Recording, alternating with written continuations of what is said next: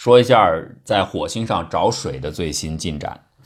呃，TGO 衡量气体轨道器，这是这个欧洲航天局的 ExoMars 计划，它呢里边的一个探测装置啊，Friend 现在呢传回了这个新的数据。ExoMars 计划呢算是一个大的任务包，它里边有很多项内容啊，基本上是两大类。第一个呢是现在其实已经在的，就是这个 TGO 是一个轨道器，在轨飞行。最初呢，它为了节省燃料啊，它的制动呢主要是在上空利用空气，呃，这个火星大气层残余的空气来制动，绕了很多圈，然后慢慢停下来。现在已经是在轨了。还有一部分呢，就是 EDM，就是所谓的进入、下降、着陆这个验证的装置。那么第二部分到二二年呢，它还有一个 rover，有一个漫游车可能会上火星，这是欧洲方面做的计划。其中 TGO 呢，这个是和呃，俄罗斯航天局合作的上面的这个 Friend 仪器呢，是专门探测中子的。这个数据传回来以后，我们现在发现呢，在火星上最著名的水手大峡谷，这峡谷是非常大的啊，大概的样子像是水平的啊，因为它的经度跨度比较大，经度接近一百度了，但是纬度其实没有差太多，纬度十几度，所以它是一个算是跟纬线平行的这么一个走向。如果放在地球上的话，它的长度大概就是横跨整个北美洲，就是在放到美国的话，就是差不多从西海岸到东海岸这么的一个巨大的一个构造。在这个大峡谷里边呢，它的心脏位置就是中间那个最开阔的位置，它发现了水平非常高的氢。这个氢呢，如果你把它解释为是由水分子分解而来的，由它来产生的话，那这就可能证明这个。大峡谷的中心地带是有可能富含水的，当然这个水呢不可能是在表面，那在哪儿呢？有可能是在下面。这其实也恰恰是 Friend 探测器的一个特长了，就是它探测的是中子信号。火星上是没有磁场的，磁场已经丢失了，所以呢，这个太阳辐射是可以完全没有阻碍的轰击到火星的表面。那么炸到土壤的时候，中子就会出来。干燥的表面会比潮湿的表面发出更多的中子。这个呢，就是这个 TGO 探测器它要做的事情，而且呢，由于这个轰炸呢，它不单纯是在纯表面上，它实际上可以往下进去一段距离啊，所以这个探测器大概能够侦测到火星表面以下大约一米左右，如果有潮湿的水分的话，它都可以探测出来，就是根据中子计数来评估这个里边的湿润的程度。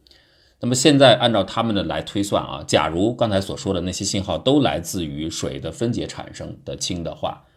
那这个他们所侦测的这个位置，也许有百分之四十的物质，就从表面以下往往下算，大概一米深啊，百分之四十可能都是水。这当然是一个重大的消息了，因为这个地方是在赤道，就比两极地区对于降落来说要好得多。未来，如果人们要探测火星，或者在火星甚至再进一步要殖民、要建立永远的定居点的话，水是必然需要的。而这部分呢，就直接在峡谷大约呃一米以内的地方就有水，这个可能就是一个很有利的可以利用的水资源，并且总量还不少。其实之前呢，在今年的三月份的时候。呃，当时在科学上，我们之前讲过，它就有一个结果出来，主要是这个轨道器发回来的数据。那个比较的呢，主要是氢的同位素啊。我们知道氢呢，如果是只有质子没有中子的话，单纯的一个氢核啊，就是所谓的撇。如果有一个中子呢，作为同位素就是氘。那么撇和氘呢，当然都是可以组成水分子的，这都没有问题，只是比例不一样。所以在正常的情况下，水分当中含有多少铗，含有多少氘，这个比例呢是人们所知道的。我们如果侦测火星的大气，看看它当中铗和氘的这两种同位素的比例，实际上就可以去评估水分流失的速度。那原因何在呢？因为这两个重量不一样嘛，铗要轻一点，氘要重一点，所以相较于氘来说，铗更容易失去。那么它们同时进入大气之后，但是流出去的能力不一样。所以，我们根据这个差异，可以估计出到底流失了多少氢。而且，如果认为这个氢就代表水的话，也就可以推导出流失水分的速率。最开始的时候，人们对火星的水分是比较悲观的，认为基本上就已经流没有了。火星上历史上肯定有水的，这没有疑问。你看它表面大量的水存在的证据啊，这个地质构造看得非常清楚。有多少呢？也不难评估。现在的估计呢？应该在历史上就是火星富含水的时候，可以覆盖它表面的百分之二十，这个有这样的海洋存在。深度呢，大概在一百到一千五百米之间，就是相当于总水量约占地球的大西洋的一半，有这么多。而且呢，这些水存在的时间是超过十亿年的，那刚好是足够以地球来看足够生命的演化。所以，是不是那个阶段火星富含水的时候曾经有过生物存在，这个都不知道。甚至如果当时有的话，现在也许还有啊，因为火星上的水没有全部流失干净。人们最初推测火星的水是基本上流干净了，都在大气里了。火星当时计算它大气里的水，如果把它折算到火星表面的话，可能只能覆盖二十到三十米一个薄层，就这么多水。但是后来呢，就是我所说的欧洲航天局的 Mars Express 它的轨道器，它的数据显示，火星失去的水呢，按最新的信号折算出来，应该覆盖到火星全球啊，就是二十五米深左右。那当时我们说了，它呢是最深的地方可以达到上千米深的啊，就是火星曾经有的古海洋，所以它大量的水应该是被锁定到矿物里边的。因为这个水分流失有两种机制，一种是到大气里，那到大气里的这部分的水肯定最后是会跑掉的，还有一部分呢是可能锁定在矿物当中，就是通过化学作用，或者呢就直接被底下的构造给锁定下来，有这个液体海洋的存在。但之前是未知的，现在是确认，的确是有。哎，那就是大量的水实际上还在火星的地下存在，这个现在看起来是比较明确的。只不过呢，你即使知道这点也没有用，因为这个红色星球呢水彻底干，就是呈现出现在我们看上去这个又冷又干燥的面貌，三十亿年前就已经是当前的水平了。那不是说它还有水吗？对，但这些水呢已经在地表上找不到了。要么是在极地的冰盖地区，要么呢就是像我们所说的，有人分析可能在浅层地表以下。浅层地表以下，这听起来好像这水是挺容易利用的，但是细想起来也不是，要用也挺麻烦的。你要大量的加热才能把这些个水啊给重新回收出来，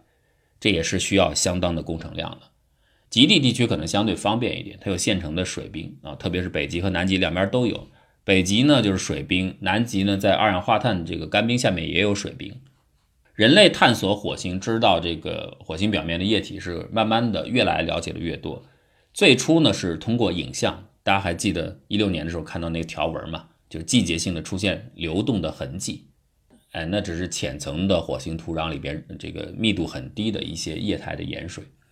呃，确实我们可以看到那个在斜坡上那那个线。到后来呢，再去看到就是冰盖。呃，以及南极的二氧化碳下面的这个水，水量不小啊。如果覆盖全球的话，应该是能够到三十五米左右。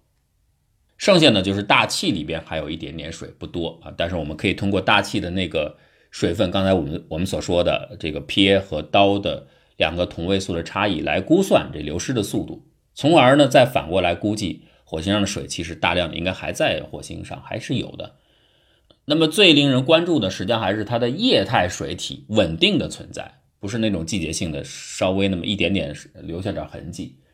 这个呢，应该说现在也挺有希望的。呃，一八年的时候，当时就报告，在南极冰盖下方一点五公里的地方，就有一个地下的冰下的湖。这个冰湖呢，大概多大呢？就是它的直径大概在二十公里左右啊，水平方面的扩展。这是已知的第一个稳定存在的液态水体在火星上。那到后面呢？二零年就更进一步的去观测，就是南极地区这个咸水湖，肯定是咸水湖。这咸水湖呢，除了已经知道了这个大的以外，旁边还有两个、三个小的水体。这些水体呢，构成了一个复杂的系统，说不定还有更多的。而且呢，你想想啊，这些地方既然是能够留下来，很可能这些水是很古老的古代火星的水，所以。应该是相当的有研究价值，并且如果火星曾经在利用那个有水的十亿年以上的这段时间演化出生命的话，那这些极地地区的水体里边会不会有生命迹象？这是可以有一定的让人遐想的空间的。但是拉回来来说，这些地方都是在极地，对火星的移动来说，如果我们能够到处都找到一些水存在，哪怕是。在浅层的土壤里边，呃，做一些加工，能够提炼出来，当然是好事儿。这个水手峡谷的这个发现，无疑在这方面是给人很大的信心，而且呢，可能预示着说不定，别的地方也会有类似的地表以下有水，我们可以等待以后的发现。